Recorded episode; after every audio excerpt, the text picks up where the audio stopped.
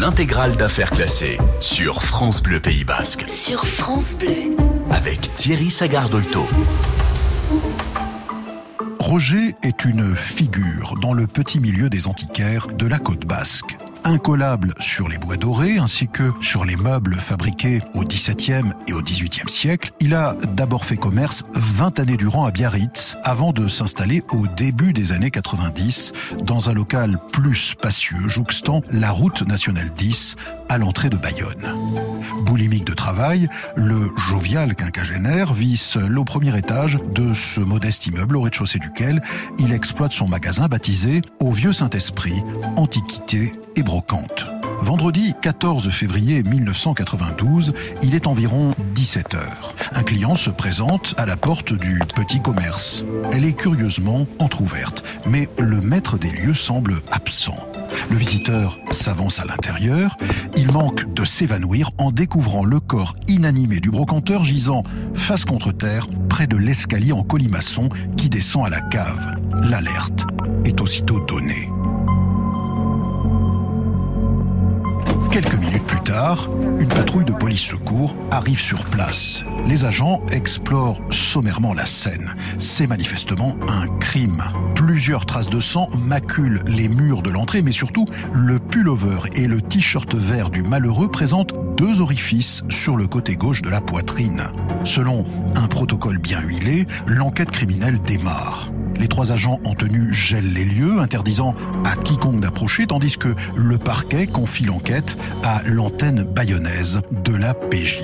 Ces inspecteurs se mettent aussitôt au travail. La victime se nommait Roger Landrieux. Il venait de souffler sa cinquantième bougie. Issu d'une vieille famille bayonnaise, l'antiquaire est décrit comme discret, secret même.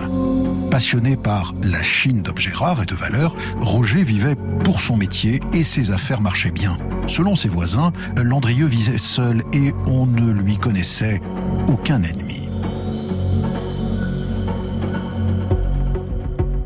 L'enquête débute, comme toujours, par les constatations sur la scène de crime. L'entrée principale du magasin d'antiquité est protégée par un volet métallique roulant que le tueur a bizarrement laissé en position relevée lorsqu'il a quitté l'endroit. Il n'a d'ailleurs même pas fermé la porte d'entrée, demeurée entr'ouverte. Plusieurs détails intriguent les policiers. Des traces de sang maculent le verrou, une vieille écharpe traîne au sol et il y a aussi une douille de calibre 7,65 mm dans le hall d'entrée. À l'étage, du sang macule la moquette du bas et de l'escalier. Quant au corps de la victime, il semble avoir été traîné sur plusieurs mètres avant d'être abandonné à l'entrée de la cave. Le médecin légiste arrive sur place. Examinant la dépouille, il note qu'elle a été atteinte de trois balles. Deux tirées à bout portant qui ont brisé les côtes et explosé le poumon gauche, puis une troisième à la base de la nuque, comme si le tueur avait cherché à l'achever. Selon le légiste, le décès n'est survenu que plusieurs minutes plus tard. Le malheureux a donc souffert avant d'expirer. Ultime détail, le décès remonterait à la nuit précédente, voire au plus tard au petit matin. Les policiers notent un détail intrigant. Le buste de la victime est dénudé, sommairement recouvert d'une peau de mouton. Son pantalon et son sous-vêtement sont partiellement baissés. S'agirait-il d'une partie fine qui aurait mal tourné ou bien d'une mise en scène destinée à détourner les investigations? Autre détail, les pièces de l'habitation sont dans un désordre indescriptible, comme si elles avaient été fouillées de fond en comble. L'enquête de voisinage ne donne hélas aucune information utile. Personne n'a vu ou entendu la veille quoi que ce soit de notable. À l'issue des constatations, l'habitation est soigneusement refermée et placée sous scellé. Mais un détail plutôt anodin pourrait bien confondre le meurtrier.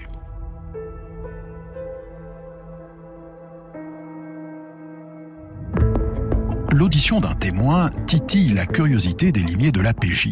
Jean-Paul, le visiteur de passage qui a découvert le corps sans vie de Roger Landrieux, avant de donner l'alerte, explique qu'il avait rendu visite la veille à son ami antiquaire. Il lui avait confié, en dépôt-vente, un petit tableau représentant un angelot. Cette icône date du XVIIe siècle et elle est estimée environ 7 à 8 000 francs de l'époque.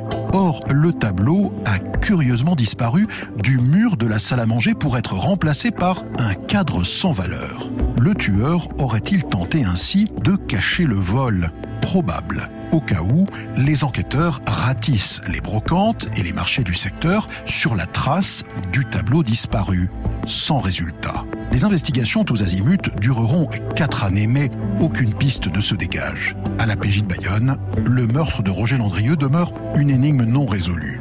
La mort dans l'âme. Le juge d'instruction signe une ordonnance de non-lieu le 14 janvier 1996. Fin provisoire.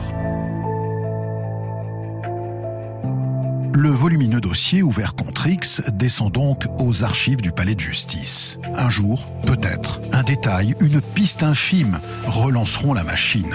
Si rien ne survient dans les dix années suivantes, le cold case de l'antiquaire bayonnais sera un crime parfait. Les années passent, le dossier tombe dans l'oubli et la poussière, jusqu'à ce 2 avril 1998 les gendarmes landais, épaulés par leurs collègues palois de la section recherche, interpellent quatre individus suspectés d'avoir braqué 20 000 francs à un couple de pharmaciens qu'ils ont pris en otage avec leurs trois enfants à la benne. L'inquiétant quatuor trempe dans de sales combines. À sa tête, il y a Jean-Étienne, le chef de famille né à Anglette 46 ans plus tôt, Dorothée, son épouse, Sandra, leur fille, et Daniel, le gendre. La résolution de ce braquage conduit les gendarmes sur une seconde affaire, la disparition d'un couple de brocanteurs survenu trois mois plus tôt à Ondre.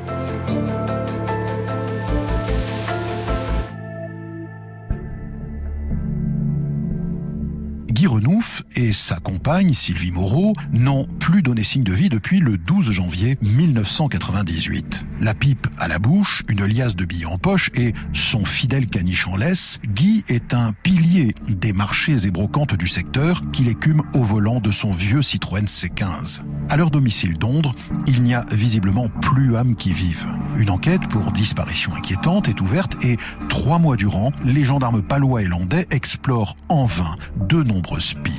L'espoir renaît début avril lorsqu'ils interpellent le couple Subercaz, leur fille et le gendre, suite au braquage du pharmacien de Labenne. En perquisitionnant un local que Jean-Étienne Subercaz louait à Cabreton, les enquêteurs découvrent par hasard les clés ouvrant le domicile, le coffre-fort et le C15 du brocanteur disparu. Placé en garde à vue, le quatuor infernal finit par avouer. Le chef de famille et son gendre ont assassiné Guy et Sylvie dès le 12 janvier. Sur leurs indications, les gendarmes découvrent les deux corps ensevelis sous le sable de la plage d'Ondre. En moins d'un mois, deux affaires criminelles majeures sont enfin résolues. Mais ce n'est pas tout. En perquisitionnant de plus près le dépôt de Supercase, les gendarmes mettent la main sur un pistolet automatique de calibre 7,65 mm au cas où, il la passe au fichier des affaires non résolues. Et là, nouveau coup de théâtre. L'arme de Subercase présente des caractéristiques identiques à celle qui a exécuté Roger Landrieux en février 92 le dossier judiciaire est aussitôt rouvert afin que la PJ se remette au boulot. Ce Subercase, qui braque un couple de pharmaciens et assassine un couple de brocanteurs en 98, aurait-il aussi la mort de l'antiquaire bayonnais sur la conscience en 1992 Outre le pistolet, les limiers mettent la main sur une pièce à conviction de taille. Le tableau disparu du salon de Landrieux est retrouvé chez Subercase. L'APJ rappelle l'un des témoins clés du dossier. Jean-Paul est le collectionneur qui avait confié une toile rare en dépôt-vente à son ami Landrieux. Et lorsque le cadavre fut découvert, la peinture avait disparu. Elle réapparaît par hasard six ans plus tard dans le bazar où Subercase amassait le produit de ses cambriolages et de ses achats dans les brocantes des environs. Fâcheuse coïncidence. Les enquêteurs présentent le cadre à son ancien propriétaire et il manque de tomber à la renverse, il est formel. C'est la fameuse icône datée du XVIIe siècle. Les enquêteurs devinent que le fruit est mûr pour être cueilli. Novembre 98, Subercaz est à nouveau placé en garde à vue. Il passe aux aveux. Installé à l'époque dans le village de Mindionde, son couple était criblé de dettes. Subercaz décide, fin 91, de commettre des cambriolages chez des particuliers de la côte basque. Estimant le produit de ces larcins insuffisant, le voleur a décidé de passer à la vitesse supérieure. Au prétexte qu'un antiquaire brasse du liquide, Subercaz cible Roger Landrieux. La veille de son exécution, il le visite au magasin, se disant en quête d'une armoire. L'antiquaire note-t-il que ce nouveau client scrute davantage les lieux que les meubles exposés? Subercaz revient au matin du 14 février 92. Landrier l'accueille. Nouvelle visite des meubles exposés au fond de la boutique. Subercaz brandit son 765. File-moi le pognon et vite Le commerçant proteste. Il affirme qu'il n'a rien sur lui. Redoutant qu'il ne le dénonce, Subercaz exécute le malheureux de trois balles à bout portant. En signant ses aveux, il ne nourrit aucun regret. Il a tué par besoin d'argent. Point final. Juin 2001, Subercaz écope de la peine maximale. Prison à perpétuité pour les trois meurtres et deux braquages dont il répond. Justice est enfin rendue au malheureux Landrieux. Il s'est fallu de peu pour que ce crime ne tombe aux oubliettes, comme un cold case. Affaire classée, l'intégrale.